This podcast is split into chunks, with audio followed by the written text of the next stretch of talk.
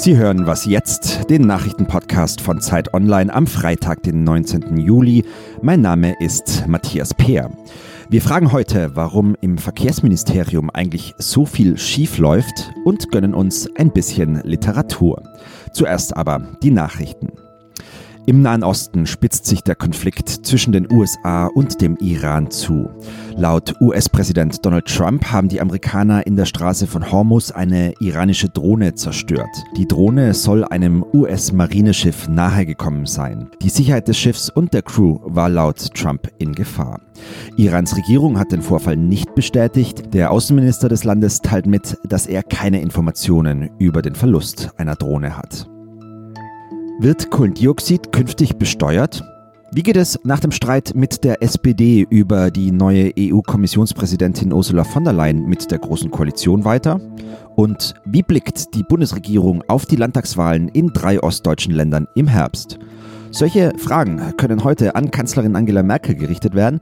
Sie lädt zur traditionellen Sommerpressekonferenz, bevor sie sich in den Sommerurlaub verabschiedet oder wie es von der Regierung heißt, in eine dreiwöchige Zeit ohne offizielle Termine.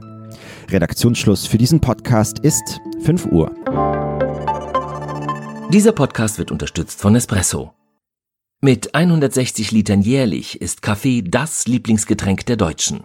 Doch woher kommt unser Kaffee überhaupt? Nespresso arbeitet mit mehr als 100.000 Bauern in 13 Ländern zusammen. Der einzigartige Geschmack des Kaffees beruht also auf der engen Verbindung eines jeden Bauern mit seinen Bohnen. Kein Durchgreifen beim Dieselskandal, keine Abhilfe beim schlechten Zustand der Bahn und dann auch noch die Pleite bei der Pkw-Maut. Immer wieder hat das Verkehrsministerium schlechte Presse. Dabei hat es so viel Geld zu verteilen wie kaum ein anderes Ressort, könnte also aus dem Vollen schöpfen und die Bürgerinnen und Bürger mit Wohltaten überschütten. Also was läuft im Ministerium von Andreas Scheuer schief? Das hat sich Fritz Zimmermann für die Zeit angeschaut. Er ist jetzt am Telefon. Tja, Fritz, woran liegt's denn?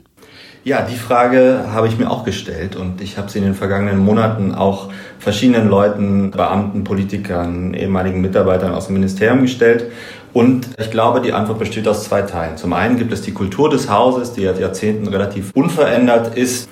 Eine Kultur des Straßenbaus, des Autoverkehrs. Die zweite Teil der Antwort, und da wird es ein bisschen aktueller, ist, dass das Ministerium seit zehn Jahren durchgängig von CSU-Ministern geführt wird. Und die haben im Grunde zwei Ziele. Das eine Ziel ist, keine Verbote, Verkehr ermöglichen.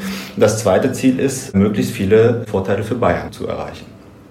Du hast gerade schon angedeutet, Verkehrspolitik ist Straßenbaupolitik in den Augen der Verkehrsminister.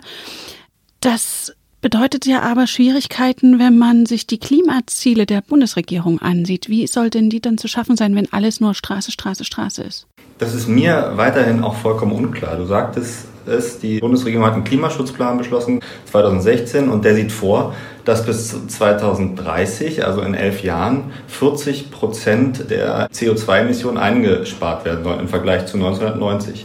Nur mal die Zahlen, 1990 lagen die bei 163 Millionen Tonnen und im Jahr 2017 bei 166 Millionen Tonnen, also darüber. Das heißt, die Zahlen sind noch nicht zurückgegangen. Wir haben weiterhin einen wachsenden Verkehr. Und ich sehe zumindest nicht, dass das Ministerium irgendeine Idee hat, wie es mit diesem wachsenden Verkehr in Zukunft umgehen soll. Kann das sein, dass dann der Führung des Hauses die Jacke näher ist als die Hose? Das Haus ist, wie du selber schon gesagt hast, seit Jahren in Hand der CSU und auffällig viel Geld fließt nach Bayern. Ist das Zufall? Das ist kein Zufall, denke ich. Also tatsächlich haben sich die Mittel, seitdem die Minister da aus der CSU kommen, für den Straßenbau in Bayern verdoppelt von ungefähr einer Milliarde auf zwei Milliarden Euro.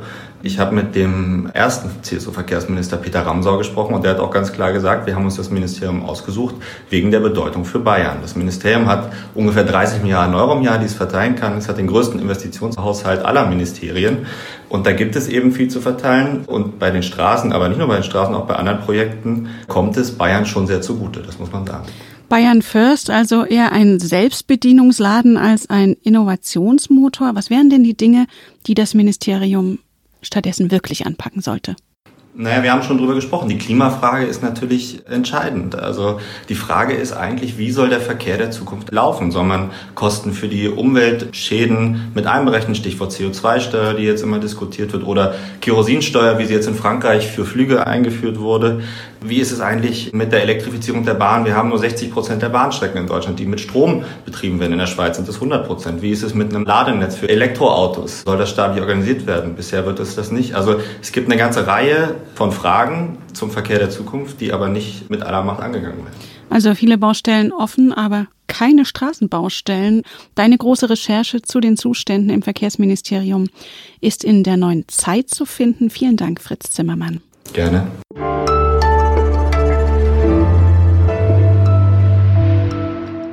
Und sonst so? Kommt Ihnen das bekannt vor? Information zu RE nach Abfahrt 16.49 Uhr. Heute circa 30 Minuten später und von Gleis 1. Hier wurde sprachlich so viel abgehackt, dass glatt unterging, welches Fahrziel der verspätete Zug eigentlich hatte. Aber das soll sich jetzt ändern. Die Bahn hat einen neuen Sprecher engagiert, der die Ansagen an Bahnhöfen flüssiger und verständlicher gestalten soll. Ob die Verständlichkeit dann auch an diesen Zuständen etwas ändert? Eine wichtige Information, unser Zug hat sechs Waggons, der zweite davon ist abgeschlossen, der ist kaputt. Ebenfalls verfügen wir über sechs Toiletten, aktuell zwei davon funktionstüchtig. Leider hatte dieser Zug eine dermaßen Verspätung, dass es nicht mehr technisch möglich war, diese Toiletten zu entsorgen. Wir wünschen Ihnen weiterhin eine angenehme Fahrt.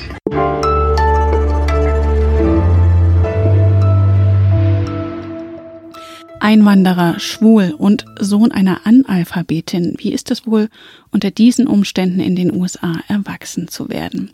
Das verhandelt der Roman Auf Erden sind wir kurz grandios von Ocean Wong, einem jungen US-vietnamesischen Autor. David Hugendick, Literaturexperte bei Zeit Online, ist jetzt bei mir im Studio. David, was ist das Besondere an diesem Buch? Was hat dich daran berührt? Also das Besondere ist an diesem Buch zum einen, also Ocean Wong ist eigentlich Lyriker. Also er ist damit in den USA relativ bekannt geworden mit seinen Gedichten. Ich glaube 2016 sind die veröffentlicht worden. Und man eben auch merkt, dass der ein sehr großes lyrisches Temperament hat in diesem Roman und eben ein sehr, sehr, ich will nicht sagen kompliziert experimentellen Roman geschrieben hat, aber doch einen sehr interessant zerrissenen Roman. Also es ist eben kein durchgängige, so wie man es ja so aus der amerikanischen Gegenwartsliteratur oft kennt, so ein Roman, der eine Station hat und dann so einfach eine Geschichte erzählt, sondern es geht eben halt um ihn, es geht um seine Mutter, es geht um seine Initiation als Homosexueller. Also er lernt auch einen jungen Mann kennen, eben auch aus einer deklassierten Schicht, aus diesen Trailerparks. Er verliebt sich in einen Jungen auf einer Tabakplantage in Hartford, das ist in Connecticut. Und dieses Buch ist in so einer Erinnerungsform geschrieben und dadurch halt in so ganz oft in so kleinen Absätzen nur, oft bricht der Roman auseinander in nur Sätze, dann sind es mal wirklich längere Erzählpassagen und er richtet diese Erinnerungserzählung an seine Mutter, die ihn eben auch relativ schlecht behandelt hat, die hat ihn misshandelt, die kam abends spät aus den Nagelstudios nach Hause, wo sie noch einen Job hatte und es ist mehr oder weniger, dass er versucht, seiner Mutter eine Erzählung zu geben, wer ihr Sohn eigentlich ist.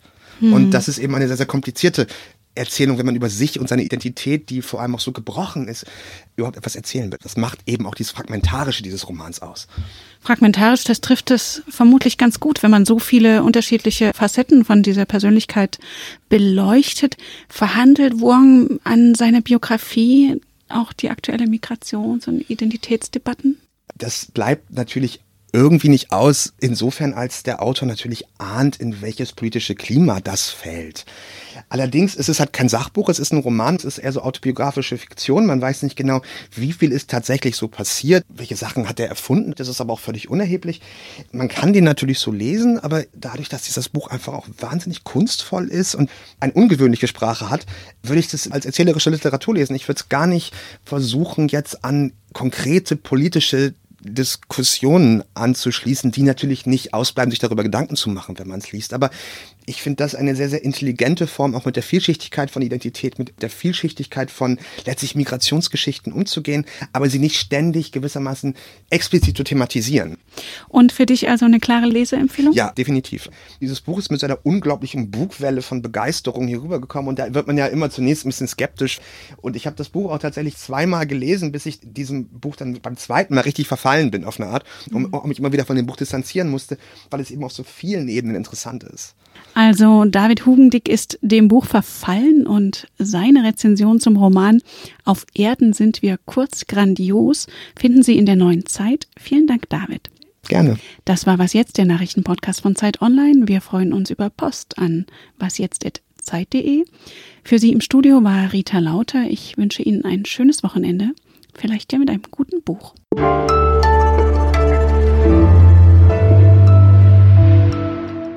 Gerade gesagt, die besondere Sprache des Autoren. Hast du es eigentlich auf Englisch oder auf Deutsch gelesen? Ich habe es auf Deutsch gelesen und ich habe die Gedichte aber auf Englisch gelesen, weil es sie noch nicht auf Deutsch gibt. Und ich kann jetzt so aus meiner laienhaften Übersetzerbeurteilung sagen, dass ich es auch relativ gut übersetzt finde ins Deutsche.